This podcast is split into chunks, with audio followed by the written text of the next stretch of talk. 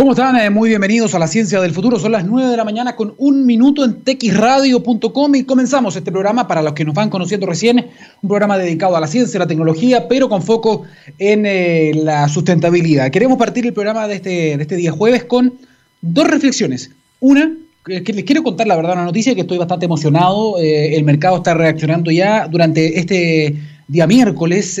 fue el día de la batería. Em, y en Tesla, la empresa de autos eléctricos de este visionario empresario sudafricano eh, Elon Musk, eh, nacionalizado estadounidense y que está detrás de SpaceX, de PayPal, de un montón de otros desarrollos. Eh, bien, él también está detrás de Tesla, de, esta, de este fabricante norteamericano de autos eléctricos de tremendo nivel. Me tocó conocer allá en California una de sus fábricas, son sencillamente espectaculares los, los vehículos con baterías eléctricas y prestaciones de nivel muy alto. El problema como suele suceder con el mercado de los autos eléctricos, tiene que ver con el precio de los autos, de, estos, de estos vehículos. Y no solamente en el caso de Tesla, que son precios bastante elevados, sin embargo se entrega también una calidad y una prestación de primer nivel. En todas las marcas que hoy día están haciendo eh, autos eléctricos, que hay muchas más, ¿no? Eh, ¿Para qué vamos a mencionar? Toyota, eh, Honda, Nissan, bueno, la mayor parte de las marcas hoy, pocas no lo están haciendo, pero están desarrollando vehículos eh, eléctricos con, eh, con, baterías. Y el problema de estos vehículos es que la transición de los vehículos eh, a combustión, ¿no? que queman combustible, no ha sido tan rápida como se esperaba y eso básicamente tiene que ver con el tema del precio. ¿no? Esa es, es la piedra de tope en este tipo de adopción tecnológica, de evolución tecnológica, porque los precios se disparan. Bien, Ayer, como les contaba, fue el día de la batería y esta empresa Tesla no defraudó, al menos a quienes estaban esperando algunos anuncios. Parece que aparte del mercado sí. ¿Por qué? Lo vamos a explicar inmediatamente. Ya lo ha anunciado, tal como hizo con SpaceX, con esta empresa de cohetes espaciales, cuando quiso hacer viajes más baratos y también con eh, tecnología reutilizable, tuvo muchos problemas porque en el mercado ninguno de los fabricantes de cohetes tenía esa tecnología ni tenía esa visión, por lo tanto lo que dijo Elon Musk, Elon Musk fue, ok, Empecemos de cero, empecemos de scratch, como dicen ellos, construyamos todo nosotros, lo cual es todo un desafío. En este caso, en Tesla, este mm, empresario norteamericano eh, va a hacer lo mismo. Eh, Tesla va a fabricar sus propias baterías para igualar el precio del auto eléctrico con el auto de combustión. Según ellos, esto se podría lograr en algo así como los próximos tres años.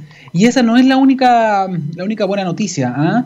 Eh, sino que también han dicho que eh, han dado algunas pistas de cuál va a ser el camino que van a, recorrer, van a simplificar y también van a hacer más barata la fabricación de la batería. Pero eso no es lo más importante. Eh, eso va a ayudar muchísimo a reducir los costos del vehículo y también la adopción de este tipo de tecnología, ojalá no solamente en Estados Unidos, sino que también en otras partes del mundo. Me imagino que este tipo de cosas, cuando hay cambios, evolución tecnológica, esto obliga también al resto de la competencia a adelantarse a también desarrollar este tipo de, em, de, tecnología finalmente. Cambia un poco la norma, el estándar, ¿no? el desde.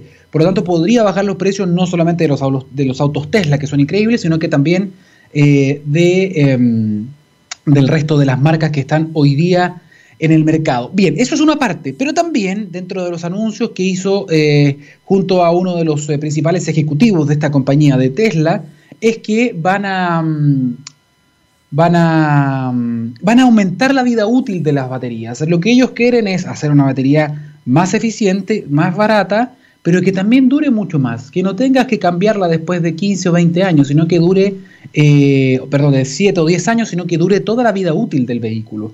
Y eso es un cambio muy importante también porque tiene que ver con sustentabilidad, tiene que ver con eh, no ir generando cementerios de baterías, de baterías de ion litio, que sabemos también que son todo un problema eventualmente al momento de manejar ese tipo de, ese tipo de, escombros.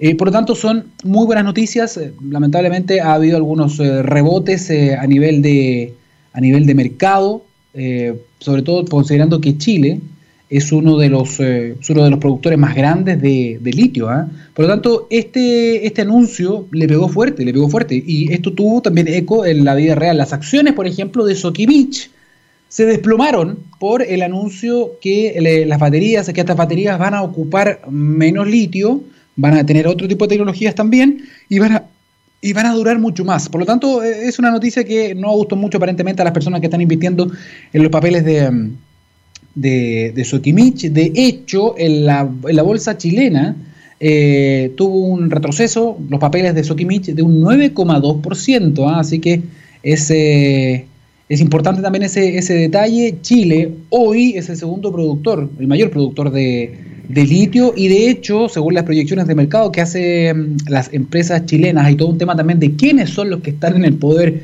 o los que manejan las concesiones del litio. ¿ah? Hay pocas manos, está muy, muy concentrado eh, también. Eh, bien, se quiere duplicar la producción de este metal en los próximos cinco años, llegar algo así como a 250 mil toneladas de, carbonato de litio. ¿ah? Ah, así que, bien, hay que ver qué es lo que pasa porque sabemos que este elemento es importante para las baterías de los autos eléctricos que se están fabricando en todo el mundo. Por lo tanto, si se desarrolla una tecnología que ocupa menos litio y cuyas baterías tienen una vida útil mayor, eh, es un tema lo que es la demanda de litio, vamos a tener que manejar esa expectativa, pero sin embargo, el fondo, el trasfondo de esta información es positivo, es positivo para el mundo, es positivo para las personas, es positivo para poder realmente cambiar esta matriz, ir haciendo el intercambio o, el recambio, mejor dicho, de las tecnologías que funcionan en base a combustión versus las tecnologías que utilizan la energía eléctrica. Eso es muy relevante. Nos quedan poquitos minutos para esta reflexión, pero quería decirle solamente una cosa más y quiero volver a enchufarme en el tema del coronavirus. Seguimos en medio de la pandemia.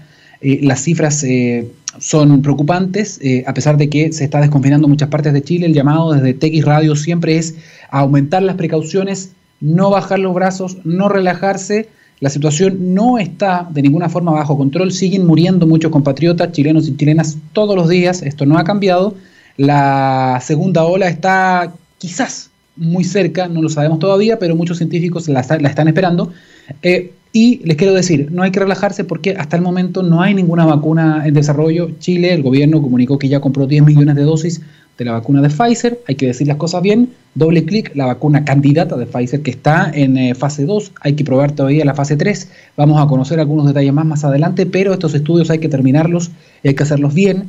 Por lo tanto, lo que se ha comprado es una posibilidad de desarrollar eh, esa vacunación siempre y cuando esta vacuna funcione al menos de manera preliminar en los ensayos fase 3. Por lo tanto, todavía no tenemos realmente de manera concreta ninguna vacuna lista, eh, tampoco la vacuna de Oxford, que también hay una reserva de compra, o las vacunas que se pueden conseguir a través de una alianza internacional llamada COVAX.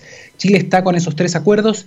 Eh, son más de 30 millones de dosis de una vacuna potencial para el próximo año, lo cual ya es ser muy optimista, así que no sabemos si eso va a resultar. Hay muchos medicamentos, mucha fabricación de vacunas que justamente en esta fase, eh, en la fase 3, después de haber pasado de manera, de manera satisfactoria la fase 1, la fase 2, en la fase 3 se pueden caer.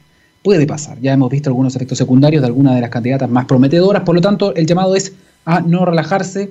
La vacuna eres tú, la persona que nos está escuchando, es la vacuna social. Por el momento no hay otra alternativa y el combo más efectivo, más eficiente es la distancia social, la mascarilla el lavado de manos, yo agregaría un cuarto punto ahora que es muy muy relevante porque se sabe que el virus puede estar también en el aire durante algunos minutos en forma de aerosol, por lo tanto el cuarto componente y quizás el más clave en estos momentos en que la gente está saliendo poco a poco a las calles es la ventilación de los espacios cerrados. Si hacemos esas cuatro cosas, lavado de manos, distancia social, uso de mascarilla y ventilación de espacios cerrados, probablemente podamos bajar y mucho eh, el riesgo. Dicho eso, Vamos con, eh, vamos con la música, tenemos un programa que está muy muy bueno, tenemos invitados de Corfo, vamos a hablar de innovación, de hidrógeno verde, de emprendimientos, de startups chilenas que tienen que ver también con, con sustentabilidad. Em, vamos a estar hablando de bueno, un montón de temas. Así que vamos con la música, don Gabriel Cedres, los saludamos a esta hora en La Ciencia del Futuro. Vamos y volvemos con la primera entrevista del programa. 9 de la mañana con 14 minutos de este día jueves que aparentemente va a venir nuevamente con una temperatura bastante agradable ¿ah? el, el, día de hoy. Quiero, quiero comentarles algo ¿ah? a esta hora. Huawei trabaja permanente e incansablemente para derribar la brecha digital y satisfacer las necesidades de China y el mundo en materia de conexión. La empresa tiene como propósito que los servicios digitales sean más accesibles para todos y busca soluciones en base a investigación y desarrollo para transformar la industria de la tecnología, aportando operaciones más eficientes, nuevos modelos de negocios y mejores experiencias para las personas. Huawei, llevar lo digital a cada persona, hogar y organización para un mundo inteligente y totalmente conectado. Algo muy relevante el día de hoy, estar conectado. Ya se ha demostrado cómo se ha ido empujando el teletrabajo, la hiperconexión, las videoconferencias, los famosos webinars, ¿no? Este nuevo concepto que ya se ha apoderado también de muchas personas en nuestro país. Nosotros mismos estamos eh, haciendo teletrabajo en medio de esta pandemia y en ese contexto nos queremos comunicar y conectar a esta hora con el primer entrevistado de este programa. Hablamos de Pablo Terrazas, él es vicepresidente ejecutivo de Corfo. Pablo, ¿estás ahí? Buenos días. Muy buenos días, sí, acá estamos. Eh, gracias por, por la entrevista. Así que tenemos materia más encantado poder hablar con usted y compartir lo que se está haciendo desde la Corfo. Perfecto. Para nosotros es súper importante tener personas representantes de la Corfo. Sabemos el rol que ustedes desempeñan en apuntalar, en empujar justamente el desarrollo tecnológico, el emprendimiento, también la innovación y el valor agregado. Es súper relevante en ese sentido la misión eh, que tiene Corfo y sabemos que están trabajando en algunos de los campos más eh, avanzados de, la ciencia y de la, y de la tecnología. En, eh, en, nuestro país. Dicho eso, muy breve, ¿cómo estás tú? ¿Cómo está la familia con el tema de la pandemia hasta ahora? Han pasado nueve meses ya. Mira, la verdad es que hemos estado viendo de la importancia que tiene el rol de la Corfo, digamos, justo en, plena crisis, ¿no es cierto? Eh, imagínate todo lo que tiene que ver con la reconversión, cómo los negocios que antes se estaban haciendo de, determinada manera, hoy día, eh, forzosamente, producto de la crisis sanitaria, hay empresas que han tenido que repensar su modelo de negocio. Muchos de ellos eh, están todavía en el dilema de o quebrar o reconvertirse. Y en esa decisión, por supuesto, que los programas de la Corfo y el apoyo a la Corfo es fundamental. Por eso que nosotros, por ejemplo, a través de Innova Chile, ¿no es cierto?, que es una de las gerencias que tiene la Corfo, hemos estado apoyando fuertemente con líneas de subsidio que respalden la reconversión a través de proyectos como Súmate Innovar, Crea, Crea y Valía, eh, Consolida y Expande, que son al final instrumentos que hemos adecuado justamente para que las empresas, las pymes de nuestro país puedan eh, hacer cambios, ya sea en su producto final o en los procesos por los, como los cuales estaban produciendo, de manera de ser más rentable o, de manera de hacer sobrevivir su negocio, su emprendimiento en plena crisis. Todo eso requiere de mucha innovación y por supuesto también requiere de un apoyo, en este caso estatal, a través de Cosfo, para ayudar a aquellos mejores emprendedores que presentan fórmulas que son atractivas para nosotros también, porque al final cuando una persona a veces cambia sus procesos de, su proceso de producción, ¿no es cierto? Eh, al final mejora al resto, porque después empiezan los otros a seguir produciendo de esa forma que es más competitiva. Y lo que le interesa también a la CONFO, por supuesto, es mantener la competitividad, la competitividad del país. Pero es bien interesante. Cuéntame. No, no, te decía yo que escuchando un poco lo que, lo que nos estás comentando es muy importante en el fondo de esa misión, porque eh, las empresas más grandes a veces tienen los recursos, tienen la capacidad, tienen, tienen oficinas que están repensando cómo evolucionar, cómo dar mayor valor agregado, cómo seguir conectados e innovar. Sin embargo, los, los negocios medianos, algunos más pequeños, no tienen esa capacidad, por lo tanto es importante que el Estado les ayude a articular también esos, esos cambios y poder avanzar, sobre todo ahora, ¿no? que nos ha pegado esta pandemia y que ha puesto desafíos o algunas barreras que a veces por sí solo es difícil superar. Por supuesto, eh, considera también todo lo que tiene que ver, por ejemplo, con la digitalización. Las grandes empresas, no sé, te voy a poner el caso de Falabella, ya tienen un proceso de venta por e-commerce también digitalizado, pero nosotros queremos democratizar esto, digamos, queremos eh, que haya muchas más empresas, eh, y sobre todo las pymes, que son nuestro foco principal, para emparejar la cancha en estas diferencias que se producen entre grandes empresas y pequeñas empresas, para que puedan subirse al carro de la digitalización, que es fundamental para enfrentar eh, la, cuarta revolución industrial que se ha visto acelerada producto de la pandemia mundial, ¿no es cierto?, de esta crisis sanitaria global. Y por lo tanto hemos aumentado también los subsidios y las coberturas de nuestros programas para poder ir haciendo una verdadera transformación digital eh, de gran escala, de gran volumen. ¿ah? Y ahí solamente decirte que uno de los programas más importantes que tenemos desde el punto de vista de la masividad la digitalización, que es eh, pymesenlinea.cl, así que aprovecho para pasar el dato ahí para todos aquellos que nos están escuchando, pymesenlinea.cl 100% gratuito, a diferencia de eh, años pasados que estos cursos requerían un cofinanciamiento por parte del beneficiario, hoy día los hemos puesto 100% gratuito. Te ayudan no solamente a aquellos que ya tienen su, su, negocio, su pyme, sino que aquellos que están pensando en emprender pueden hacer estos cursos que han sido eh, diseñados por especialistas eh, a través de módulos y que están hechos para distintos niveles de profundidad de conocimiento, por lo tanto es accesible para todo el mundo. La verdad que ya en poco tiempo, en un par de meses, hemos llegado ya a más de 50.000 beneficiarios, o sea, la necesidad, la demanda por esto eh, la hemos visto reflejada en, en cómo eh, se han inscrito, cómo se están sumando eh, cada vez más pymes que requieren de eh, ir a la digitalización, de lo contrario se empiezan a quedar atrás con peligro de cierre o de quiebra. Y por eso es muy importante todo el trabajo de la digitalización que ha estado apoyando la Corfo desde, el inicio de esta crisis. Y de hecho, el año pasado me, me asombré mucho, año 2019, eh, en el evento que hace la Fundación País Digital, justamente que habla de estos temas de transformación. Eh, muchos de los speakers públicos también eh, decían que en el mundo de las pymes o de la MIPYME hay un gran porcentaje, no estoy seguro de esto, ¿ah? pero me parece que era más del 80%, así de, así de amplio y de abrumador, de pequeños negocios que no estaban en línea cuando el 90% de las búsquedas hoy día de cosas se dan, por ejemplo, en motores de búsqueda en Internet. Por lo tanto, había una brecha súper importante entre pequeños negocios e Internet, que además el año 2019, bueno, tú podías seguir vendiendo quizás de manera más o menos normal, pero este año eso ha estado fuera de las eh, alternativas, por lo menos hasta ahora que la gente poco a poco ha empezado a salir y que igual es peligroso. Eh, ¿Cómo han logrado o cómo han visto ustedes la adopción de estas tecnologías, la evolución a la transformación digital, sobre todo de las pymes? Bueno, la verdad que hemos visto que efectivamente esto es un mundo a explorar y que Chile tiene todavía mucho que avanzar. ¿ah? Eh, tal cual tú dices, eh, las brechas siguen siendo muy, muy grandes.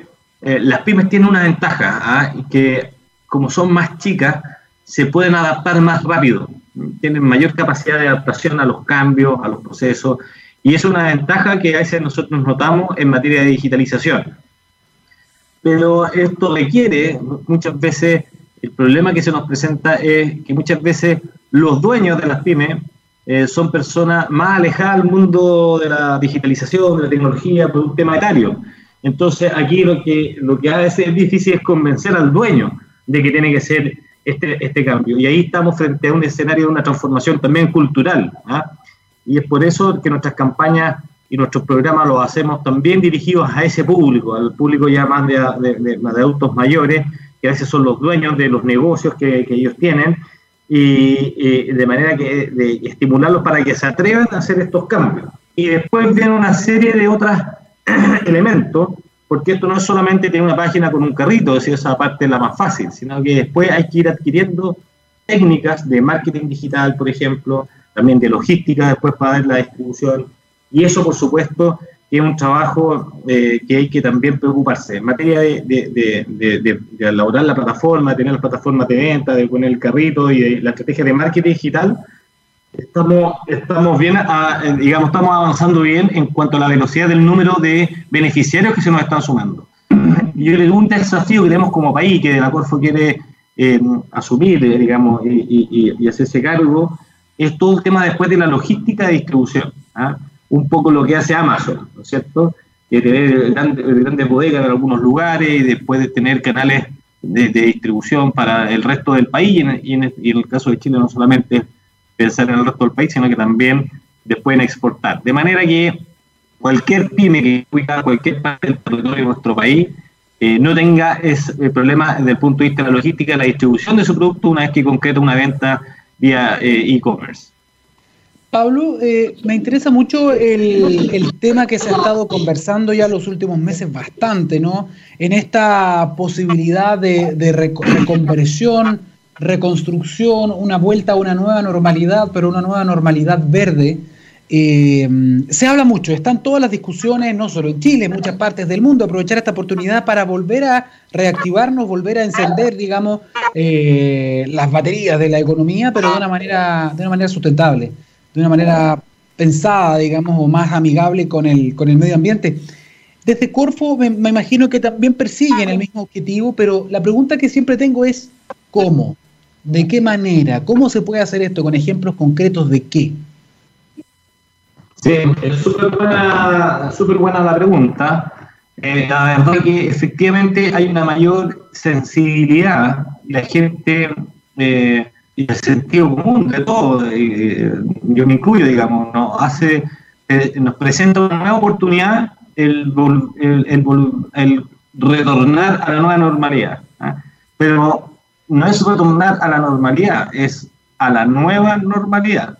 Y el factor nuevo, ¿a qué se refiere? Se refiere a muchas cosas, digamos. Se refiere a, por supuesto, la parte a ir teniendo mayores cuidados desde el punto de vista sanitario, de tener más hábitos respecto del lavado de las manos. En algunos lugares vamos a tener que acostumbrarnos a andar con mascarilla por un buen tiempo, eh, etcétera, que son hábitos sanitarios que las recomendaciones siempre eh, se esfuerza mucho, ¿no es cierto?, la autoridad sanitaria, el ministro de Salud, de difundirla, y hay que tener una cultura de hacer caso, digamos, a las recomendaciones y a las buenas prácticas sanitarias que nos recomiendan. Así vamos a salir antes de este problema y así también van a haber menos, menos eh, eh, enfermos del, coronavirus. Así que eso por una parte incluye la nueva normalidad, pero también la nueva normalidad incluye, eh, a nuestro modo de ver, también incluye una nueva forma de, de desarrollo de país, ¿ah? del país que queremos construir entre todos. ¿ah? y por supuesto, que el crecimiento es muy importante, nadie discute eso, salvo, no sé, algunas personas que de verdad se apartan mucho de la, del realismo. El crecimiento es necesario para poder sacar todavía a muchas personas que viven en situación de calle, es necesario para poder dar, ¿no es cierto?, ustedes saben, eh, los beneficios que la ciudadanía demanda en materia de educación gratuita, en materia de salud, con mejores eh, coberturas de atención médica para, para, para los chilenos, también en materia de pensiones. Bueno, todo eso lo podemos conseguir en la medida que haya desarrollo. Pero la discusión está en, eh, cómo como país somos inteligentes de poder tener un desarrollo que sea mucho más armónico. ¿ah?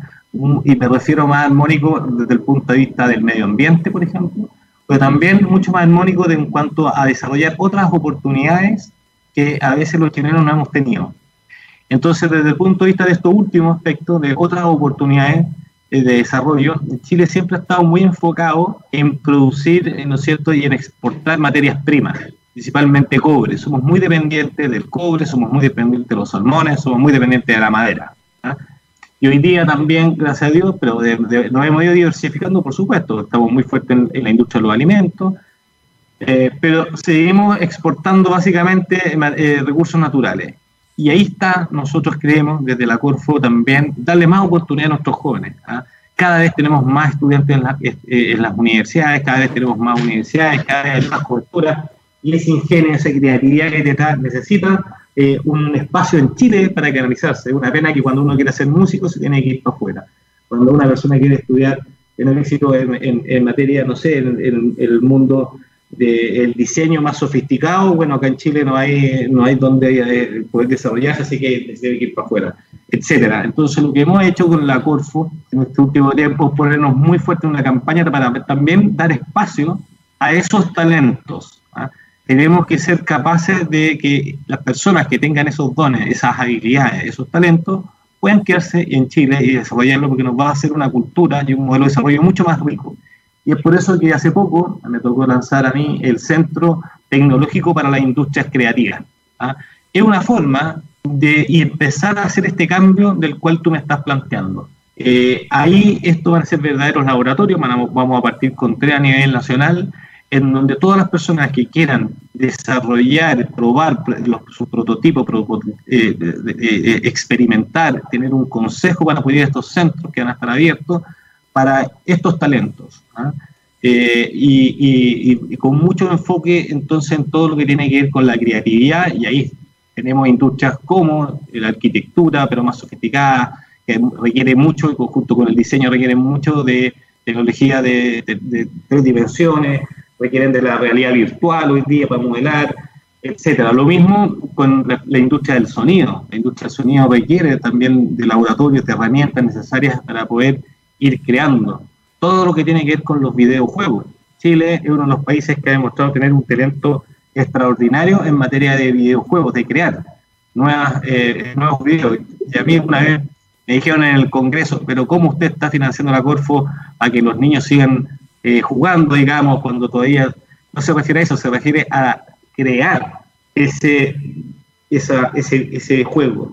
Y después tiene muchas externalidades positivas, porque hay mucha imaginación primero detrás, hay mucha realidad virtual detrás, y después esas tecnologías se usan para la industria minera, para operar a distancia eh, a través de un joystick. Entonces, son creaciones que parten eh, con algo en del mundo del, entretenimiento, pero después son utilizadas por distintas otras industrias. ¿ah? Y eso en Chile tenemos creatividad, tenemos buenos profesionales, tenemos buenas facultades, pero requerimos de abrirle un espacio para que se puedan eh, después esos profesionales, esos estudiantes, quedarse en nuestro país desarrollando esos dones, esas habilidades y que después eh, impactan muy positivamente en la matriz productiva. Los países que profundizan en esta área al final son bastante recompensados, pues son países que no solamente están exportando materia prima, sino que diversifican su matriz también en estas actividades que son muy nobles porque no tienen ningún impacto ambiental.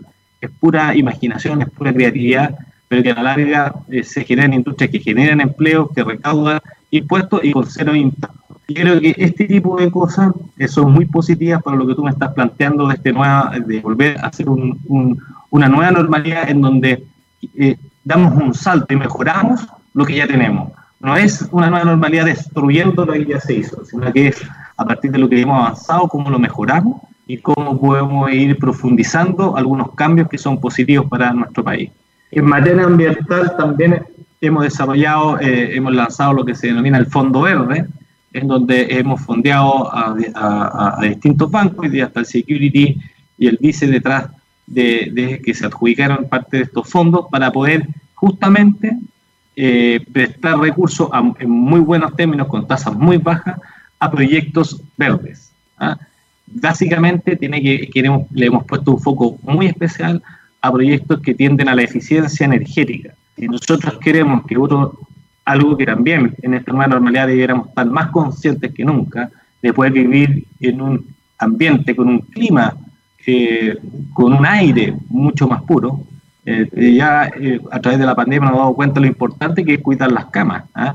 tener, sobre todo el invierno, porque hay muchos problemas respiratorios, los niños, los adultos mayores, eso le sale muy caro al Estado, también perjudica la calidad de vida de millones de chilenos. Hay ciudades completas que Chile ha tenido de las ciudades más contaminadas del mundo, producto de, la leña, etcétera. Entonces, ¿cómo transformamos nuestra eficiencia? ¿Cómo nuestro, y aquí la CORFU juega un rol muy importante, cómo podemos construir un Chile en donde el aire sea más limpio para todos, no solamente para aquellos que viven en determinados lugares? Y ahí eh, eso lo estamos haciendo a través de la creatividad, del emprendimiento, de personas que nos presentan proyectos que son innovadores para que sea nuestra energía más eficiente, es decir, utilicemos menos energía para, en este caso, calefaccionar más, por ejemplo, o para eh, echar a andar nuestra fábrica, pero también no solamente eso, sino que proyectos que tengan que ver con energías limpias. Y ahí estamos fuertemente avanzando en una nueva industria que la Corfu quiere instalar, estamos trabajando muy codo a codo con el Ministerio de Energía, que es la industria del hidrógeno verde. ¿ah? Tener una buena matriz en los principales productores de hidrógeno verde eso nos va a permitir, nos puede permitir ser pioneros en este tipo de energía y que va a permitir que nuestras principales eh, industrias del país y, después se puede extender no solamente a la industria, sino que también al transporte, etcétera, eh, podamos contar con una energía muy limpia, muy poco invasiva y eso nos puede incluso llevar a adelantar nuestra meta que tenemos del año 2050 ser un país carbono neutral. Esos son los desafíos que tiene la Corfo, son metas muy grandes. Eh, eh, eh, por último, son muchas cosas, pero también quisiera no dejar de mencionar el Centro de la Electromovilidad, que lo que busca es preparar a Chile para recibir la electromovilidad desde el punto de vista de la desde el punto de vista de la logística de las electrolineras que van a reemplazar, van a reemplazar la bomba de benzina, ¿no es cierto? Cada cuántos lugares pueden estar, qué tipo de guataje vamos a usar, ¿ah? qué tipo de enchufe vamos a usar eh, en nuestro país. Eh, los estacionamientos, los autos, que hoy día los estacionamientos públicos que hay en las calles podrán tener energía para cargar los autos, la van a vender, a qué costo, eh, la revisión técnica de tu auto, ¿qué te van a pedir? Te no te pueden hacer el examen de gas, entonces si es que no se regulamos nuestra legislación no te van a poder dar el permiso de educación, etcétera. Hay muchas cosas que hay que avanzar y eso, todo eso lo estamos haciendo a través del Centro de Electromovilidad, la Corfo, en donde vamos haciendo cargo desde el punto de vista regulatorio hasta la infraestructura que necesitamos para recibir la electromovilidad en Chile. Mira, esas son las cosas, son, que podríamos estar dando mucho rato, pero te he dado ejemplos de cosas que son esenciales avanzar como país para hacer un cambio importante y poder eh, ir adaptándonos a la nueva normalidad. Y todo lo que creo que te he planteado, no sé si ustedes comparten conmigo, son aspiraciones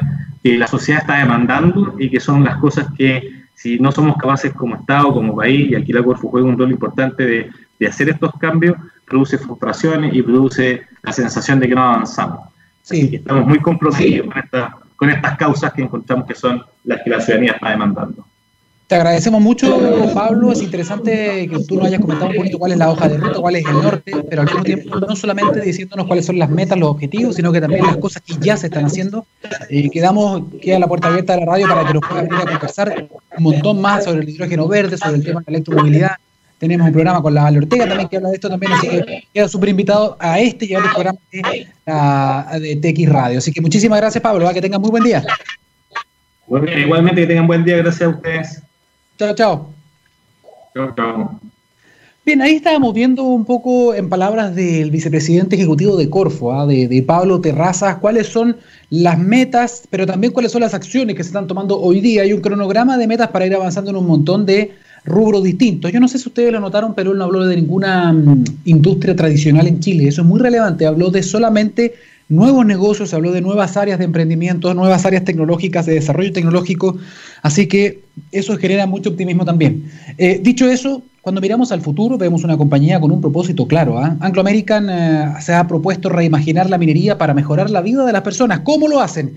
Poniendo la innovación en el centro de todo. De esta forma seguirán impulsando y estando a la vanguardia de la industria minera, adaptándose, buscando mejores formas de extraer y procesar minerales, usando menos agua y menos energía. El futuro está cada vez más cerca. Anglo American, personas que marcan la diferencia en minería. Vamos con la música. Don Gabriel, el teclado suyo. Vamos y volvemos acá, en la ciencia del futuro.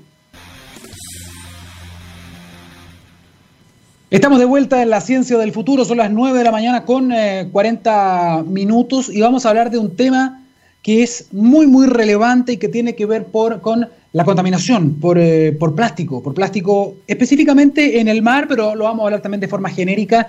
Para hablar de este tema estamos con un especialista hasta ahora que se ha conectado con nosotros, el doctor Richard Toro Araya, él es académico del Departamento de Química de la Facultad de Ciencias de la Universidad de Chile. Doctor eh, Toro, bienvenido a la Ciencia del Futuro.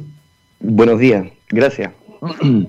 No habíamos tenido la oportunidad de conversar hasta el día de hoy, así que lo voy a tener ahí entre mis contactos también ahora en adelante porque me toca desarrollar muchos de estos temas, digamos, acá y también en televisión. Así que vamos a estar en contacto nuevamente. Dicho eso, le pregunto muy breve, ¿cómo está usted? Eh, ¿Cómo está la familia a nueve meses ya del comienzo de esta pandemia? Bien, bien, estamos bien, bien adaptados ya a la vida eh, en modalidad remota, al trabajo en modalidad remota y al, colegio de los hijos también en, en, modalidad, digamos, online. Así que ya pasamos unos primeros tres meses, diría yo, de adaptación y ya nos encontramos en, una condición que ya todos estamos acostumbrados ya eh, más o menos de manera más autónoma, eh, los niños sobre todo, para, trabajar en esta modalidad. Así que bien. Perfecto, bueno, es una buena noticia entonces, doctor, que se haya podido adaptar, que la familia esté bien, que eso es lo más importante hoy día. Eh, dicho eso, vamos con el tema entonces que, íbamos a conversar y que tiene que ver con, con la contaminación, con la contaminación de, por, por, un residuo muy, muy especial, que es el plástico, que es un, es un material que a pesar de la mala prensa, a pesar de que todo el mundo estaba como en contra, etcétera, seguimos amando como sociedad. Y eso se puede observar no en los discursos, sino que en los hechos, ¿no? En la cantidad de plásticos que, utilizamos, en la cantidad de plástico que se sigue produciendo. Esa es una industria que ha seguido creciendo. Y esto es muy relevante en lo que son platos, vasos, botellas, bolsas, etcétera, etcétera, etcétera. Y da la impresión, y por eso es importante tener a personas como usted, doctor, que a veces las personas se rinden porque dicen, bueno, ¿Qué puedo hacer si esto es un problema mundial? No hay nada que hacer, es poco lo que se puede reducir. Pero usted justamente tiene una visión un poquito más amplia, puede hacer un, zoom eh, eh, o una imagen más amplia en el fondo y saber un poquito qué están haciendo otros países también en esta materia, doctor. Sí, mira, yo creo que hay, hay responsabilidades a diferentes niveles, Daniel. Eh, hay una responsabilidad individual en cuanto a que yo hay mucho que puedo hacer como consumidor de estos, de estos plásticos en el sentido de evitar eh, el uso de plásticos de un solo uso, por ejemplo, todo lo que son bombillas, platos, cucharas, que no necesariamente puedo elegir no usarlos, pero también hay una responsabilidad de otro nivel que es más bien de alcance empresarial.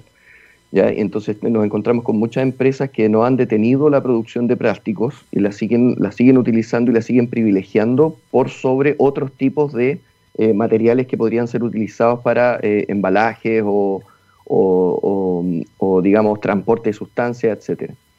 Eh, por darte algunas cifras, desde el año 2000 hasta ahora se ha producido tanto plástico como todo el que se produjo en el siglo anterior, en el siglo XX. ¿Te? Entonces, como tú bien decías, es una industria en franco crecimiento. En el año, las cifras del año 2020, las estimaciones indican que en el mundo se han producido 500 millones de toneladas de plástico al año, solo en el año 2020 y por lo tanto es una cifra tremendamente grande. ¿Quiénes son los principales productores? China, el principal productor de plásticos del mundo, y todos sabemos que los chinos son la fábrica del mundo, ¿sí? Y por lo tanto ellos producen mucho plástico, pero también hay otros países como Estados Unidos, Europa y el resto de Asia que también tienen una producción de plástico extraordinariamente grande. Entonces hay mucho que podemos hacer como individuos, pero también hay un trabajo que hacer a nivel de los gobiernos y a nivel de las empresas, ¿ya? que son los que están produciendo estos materiales, que tienen muchas ventajas. Por eso somos todos eh, plástico lovers, podríamos decir, ¿cierto? O sea, todos usamos plástico. Pero lo que debemos hacer es tratar de usar plásticos, eh, plásticos que se reutilicen. Por ejemplo, una botella, en vez de tomar plástico en botellas PET y estar cada vez que quiero tomar, eh, beber algo, beber agua, usar una botella desechable, tomar mi botella y tener mi botella para transportarla por todos lados. Es un cambio cultural, pero más que necesario en estos tiempos en donde la producción de plástico es tan grande y las tasas de reciclaje también son tan bajas en países en vías de desarrollo como el nuestro. Voy a poner el audio de nuevo, lo que pasa es que tengo a mi hija en otra pieza y está con un momento de llanto, por eso que me, me mutié, doctor. Bien, es importante efectivamente que las, las, tasas de reciclaje, a pesar de todos los esfuerzos, de todas las campañas, de las personas que están concientizando, sigue siendo muy baja. Estaba leyendo un informe de, Greenpeace que, decía que justamente de todo el plástico que se ha producido en la historia, eh, solo el 9% eh, se ha reciclado, el 12% más o menos, estas son cifras que van cambiando evidentemente, se han incinerado, pero el 79%, es decir, la gran mayoría termina en, vertederos, en diferentes puntos, digamos, de, los países, y un porcentaje no menor termina en el mar. Y eso se va acumulando, lamentablemente. Hemos visto al mar y hemos tratado al mar como el gran vertedero del mundo hoy día. Y es, em, es casi una cuestión, es una contradicción vital, porque el mar es fundamental. Es decir, la persona que todavía no entiende lo fundamental que son los océanos, los servicios ecosistémicos que, prestan, digamos, en términos de captura de CO2, el tema del cambio climático, en términos de la biodiversidad, en términos incluso de la alimentación eh, que genera, o sea, es, tremendo los roles que juega, que juega, el rol que juega el mar.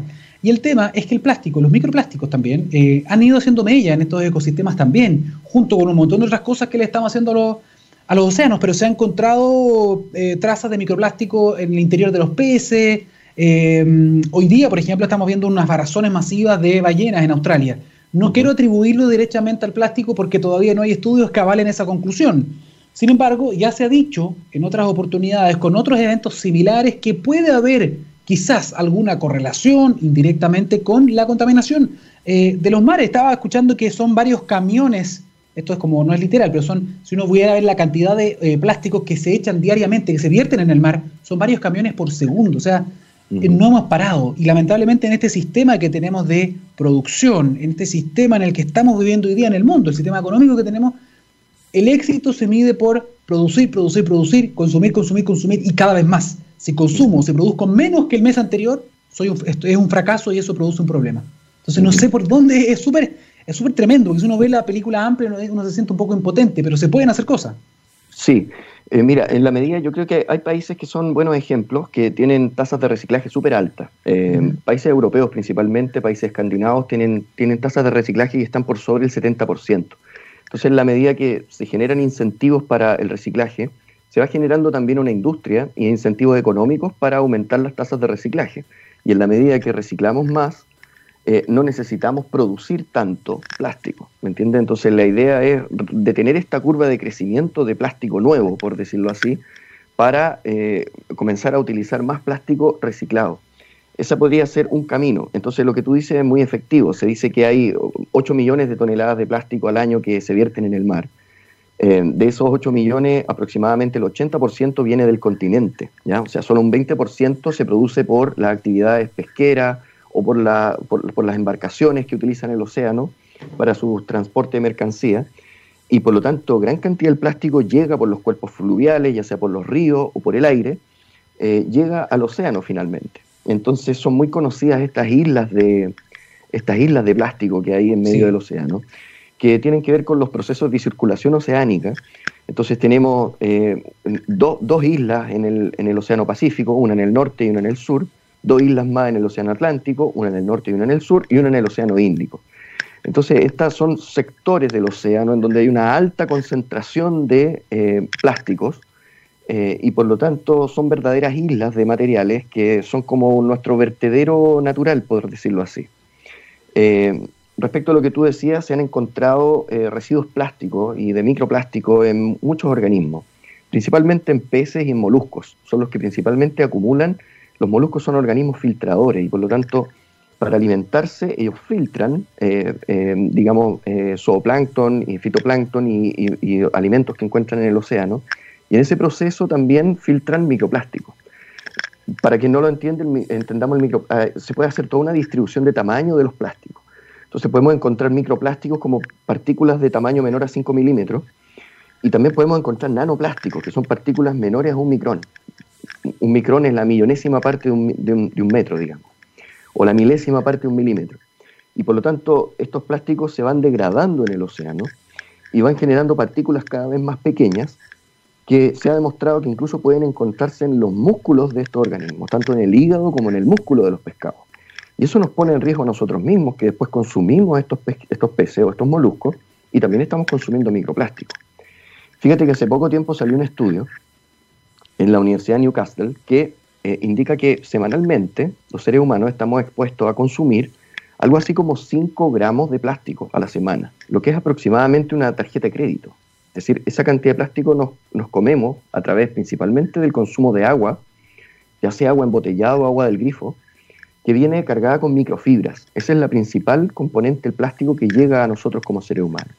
Y por lo tanto, este es un problema que no tenemos que mirarlo tan lejano como lo que está ocurriendo en medio del océano, y ante lo cual no podemos hacer mucho, sino que el, el rebote o el, el, eco de eso ya nos está llegando de vuelta y nos encontramos con que las aguas embotelladas, las aguas de grifo que nosotros mismos estamos consumiendo, los moluscos, los peces, ya tienen una carga de microplástico. ¿ya?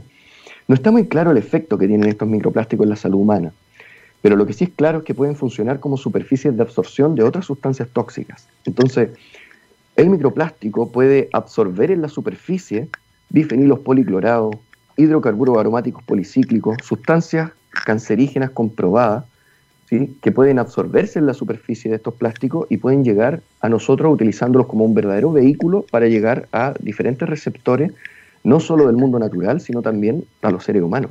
Entonces es un tema no menor. Oye, es interesante lo que estás diciendo porque me hace mucho sentido ahora que estamos hablando, por ejemplo, del coronavirus, ¿no? Eh, de microorganismos que son tan pequeños como lo que tú acabas de mencionar por lo tanto, es muy importante, me, gustó mucho esta información que me está dando. O sea, estos microplásticos o incluso nanoplásticos pueden ser, a ver si lo entendí bien, receptores de estas otras sustancias. Perfecto. Si son receptores de estas sustancias, ¿qué pasa si estos nanoplásticos efectivamente reciben estas sustancias que pueden ser tóxicas? Uno, me imagino, las respira, las consume por las vías respiratorias, por la boca, también cuando toma agua, etcétera. ¿Y eso qué puede generar? Es decir, si si, esa, si esa partícula de plástico o esa nanopartícula de plástico viene cargada con estos elementos, ¿qué puede pasar? Mira, lo, mejor que puede pasar es que tú la excretes, básicamente, que es como que te comas una, cucharada de arena, digamos. Ya tú rápidamente la vas a excretar. ¿ya? Pero si la partícula es suficientemente pequeña, puede traspasar membranas y puede acumularse en tu organismo. ¿ya? Eso sería lo malo. Ahora, eh, estas sustancias cancerígenas eh, generan efectos crónicos, generan efectos a largo plazo. Entonces, es súper difícil desde el punto de vista toxicológico y epidemiológico poder asociar los efectos de estas sustancias con efectos en la salud, porque son exposiciones de largo plazo. ¿ya? Para que a mí me dé cáncer por consumir esta sustancia, tengo que estar expuesto durante décadas a esa sustancia. ¿ya? Y por lo tanto no voy a observar un envenenamiento o un efecto agudo como el que observamos con los animales o con la, con la fauna marina, digamos, que sufren estrangulamiento, sufren obstrucción del sistema digestivo y por lo tanto vemos a los animales morir por la bolsa plástica, ¿me entiendes? En este caso es una exposición bastante más silenciosa y no por eso menos importante, porque son sustancias cancerígenas comprobadas, caso de los PCB, los bifenilos policlorados, caso de los hidrocarburos aromáticos policíclicos, eh, eh, caso de los talatos, por ejemplo, que también liberan estas botellas plásticas y que nosotros al consumirla durante décadas que estamos consumiendo esta sustancia, van generando efecto y van contribuyendo también a un, a un riesgo mayor de generar este tipo de enfermedades del cáncer crónico, digamos. Sí, el problema, doctor, acá, no sé qué piensa usted al respecto, ya hemos hablado un poquitito de la responsabilidad que tenemos todos, ¿no? Personas, también empresas. Hay, para mi gusto, también hay responsabilidades que son mayores a nivel de políticas eh, gubernamentales y de empresas, básicamente, pero las personas también tienen una responsabilidad en esto y el problema acá eh, tiene que ver con incentivos. Eh, básicamente, con cambios de hábito. Y eso es muy difícil, porque hoy día, por ejemplo, lo que usted me decía, algo tan simple como tener una, botella, una sola quizás, y andar moviéndola para todas partes, y si quiero agua, bueno, hago un refill, me lleno mi botella. Em, pero, pero, pero eso implica un cambio de estilo de vida. Nos hemos acostumbrado a comprar y votar, ¿no? Todo rápido, todo desechable, y eso es como lo lindo, entre comillas, entre comillas, espero que se entienda, del plástico. Eso es lo que te ofrece el plástico. Mil formas, mil maneras, todo rápido, todo desechable. Si uno ha ido a Estados Unidos, uno sabe cómo funciona ya la cosa en, ese sentido, es impresionante. Da hasta pena un poquito. Eh, dicho eso, dicho eso, eh, hablando del incentivo, y ahora a nivel de empresa, yo lo he comentado, ya leí un artículo muy interesante que decía que las grandes petroleras están muy interesadas en esto, porque el plástico viene del petróleo, es un derivado del petróleo. Eh, entonces, se ha vendido la idea de que el plástico es reciclable, que todo se está reciclando, y eso en no es así, digamos, el porcentaje de reciclaje es muy, muy menor. Pero además también, eh, hoy día, como hablamos de incentivos económicos en un mundo que está marcado por el libre mercado, eh, lo importante es el costo-beneficio. Por lo tanto, hoy día decían, sigue siendo mucho, mucho, mucho más barato y, rentable producir plástico nuevo que tomar plástico, separarlo, limpiarlo, ver cuál se puede eh, eh, reciclar o no, y que además no es reciclable por siempre, hay ciertos límites al reciclaje, el material se va degradando. ¿Cómo ve usted este análisis que se, que se hace respecto de ese mito de que el reciclaje hoy día está, la está llevando y que todo es reciclable? Eh, yo creo que hay que tratar de no, reducirlo a una sola solución, Daniel. Yo creo que hay, que hay una combinación de factores que deben trabajar todos en conjunto y en armonía para que encontremos una solución a este problema. Entonces, una, una parte de esta solución es el reciclaje, efectivamente, pero no es la única. ¿ya? Eh, otra, eh, además, consideremos que el, reciclaje requiere toda una, una educación para la persona, tanto para la persona que está reciclando como para los gobiernos, para, o sea, yo mismo me he enfrentado a eh, quedar pillo sobre dónde reciclo este plástico, porque uno tiene como tiene siete tipos de plástico distintos dependiendo del material y hay que hacer la separación correcta de ese material. Y como bien decías tú, hay un, hay un tipo de plástico que es el número 7, que es otros plásticos y que ese no es reciclable. Entonces también se nos ha vendido la idea de que todo se recicla. Por ejemplo, las botellas de aceite no se pueden reciclar. Entonces el aceite queda, todas las botellas de aceite, de mayonesa, tú no las puedes limpiar lo suficientemente bien o requieren un costo de limpieza muy grande y además parte de ese aceite se queda, eh, digamos, absorbido en la superficie del plástico, lo cual imposibilita su reciclaje. Entonces, quienes hemos ido a los puntos limpios y nos manejamos un poco con este tema, sabemos que las botellas de aceite van al tarro basurero, no hay otra forma. ¿Te fijas? Entonces, una forma es el reciclaje, pero también eh, hay que hacer incentivo a nivel de los gobiernos. En Chile se creó hace unos años atrás la ley de fomento al reciclaje y la responsabilidad ah, extendida del productor. Y es una ley que está muy, es muy reciente, pero muy esperanzadora porque apunta precisamente a que las empresas se hagan cargo de sus embalajes desde que producen un, producto, ¿cierto? Y lo ponen a disposición del público, se hagan cargo también de después retirar ese producto eh, se, han, definido seis productos prioritarios y entre los cuales está embalajes. Y ahí en los embalajes entran los plásticos, ¿te fijas? Entonces también hay un, incentivo para que las empresas, eh, digamos, desarrollen eh, estrategias de gestión para hacerse cargo de esos embalajes. Pero yo creo que hay mucho que podemos hacer, hay mucho que podemos hacer desde los niños. O sea, los niños también tenemos que, los cambios de conciencia, en los más viejos, cuestan más. Las personas mayores son mucho más difíciles y nos vamos acostumbrando a esta vida fácil o a esta cultura facilista de, mira, la mayoría de los plásticos, más del 70% se, se usan en menos de 5 minutos. Tú tomas el plástico, lo usas y lo botas. Eso es lo que hay que evitar. ¿ya? O sea, no hay que satanizar el plástico tampoco. Nos ha facilitado la vida. Eh, ahora estamos usando audífonos de, que son de plástico. Eh, el material del teclado es de plástico. La botella en la le estoy tomando agua es de plástico. Entonces hay plástico por todas partes. Pero ese plástico yo lo estoy usando bastantes años, me acompaña mucho tiempo. La misma botella que yo tengo, si tú la podéis mirar en detalle, tiene, ya está toda rota, porque yo la he usado hasta que ya no dio más la botella, ¿me entiendes? Y todavía la sigo usando. Mientras tape y me sirva para tomar agua, la sigo usando. Ya la tengo hace como dos o tres años. Entonces, en realidad, lo que tenemos que evitar es el uso de esos plásticos que los uso y los voto. Y en la medida que lo, como individuos vamos privilegiando el uso de, o, vamos dándole, dándole cabida a otras empresas que ya no utilizan plástico, um, que nos ponen una etiqueta ahí, un sello verde que dice que gran parte de su, de su embalaje ha sido, o, el plástico de ese, de ese embalaje viene de material reciclado, muchos vamos, vamos a poder hacer como individuos para generar este cambio cultural, no solo en los adultos, sino también en los niños, que son, que son los que van a, van a sufrir más el problema cuando en el 2050 hayan tanto plástico como peces en el océano. Ahora estamos en una relación de 1 a 3, ¿ah? o sea, ahora hay una tonelada de plástico por una tonelada de peces en el océano. Hoy, 2020. O sea, ya estamos, hay tanto plástico en el océano que ya es un tercio de la cantidad de peces que hay en el océano. Y se estima que si seguimos a la misma tasa, en 30 años más, va a ser uno a uno la relación. Sí, ese es el problema, es el problema de la velocidad. Este es un problema que, que, nos, que nos está enfrentando, en la, que nos está golpeando en la cara y por lo tanto todos estos cambios que estamos hablando hay que hacerlos, pero ya. O sea, ya se están haciendo, pero hay que ir haciéndolos en, en, paralelo, digamos, con los adultos, con los niños, con las empresas, con las leyes, con las intenciones de compra. Son diferentes incentivos para lograr el mismo, el mismo objetivo. Doctor, se nos pasó volando el tiempo, ya estamos ahí, estamos ahí, así que muchísimas gracias por, eh, por hablar con nosotros. Esperamos verlo nuevamente acá en el programa, acá en la radio. Así que, doctor Richard Toraraya, de la Universidad de Chile, la Facultad de, mm, Ciencias de, de, la Universidad de Chile, muchas gracias por estar con nosotros hoy día en la Ciencia del Futuro. Bueno, gracias a ti, Daniel. Hasta luego. Que esté bien, muchas gracias. ¿ah? Buenos días.